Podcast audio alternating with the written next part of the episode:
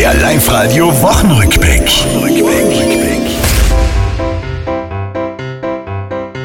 An alle Sommerliebhaber, nehmt euch an eure Hände. Seid stark, der Sommer 23, der geht heute zu Ende.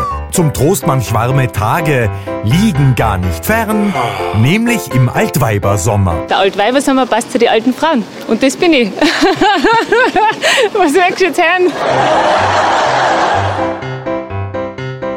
Schauspieler Brad Pitt zum Urlaub in Südtirol weilt, wird mich nicht wundern, wenn die Damenwelt gen Süden eilt.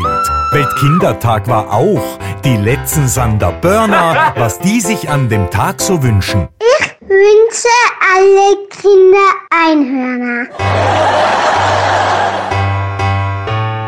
Almbilanz in dieser Woche und die war sogar positiv weniger Schafe gerissen dieses Jahr.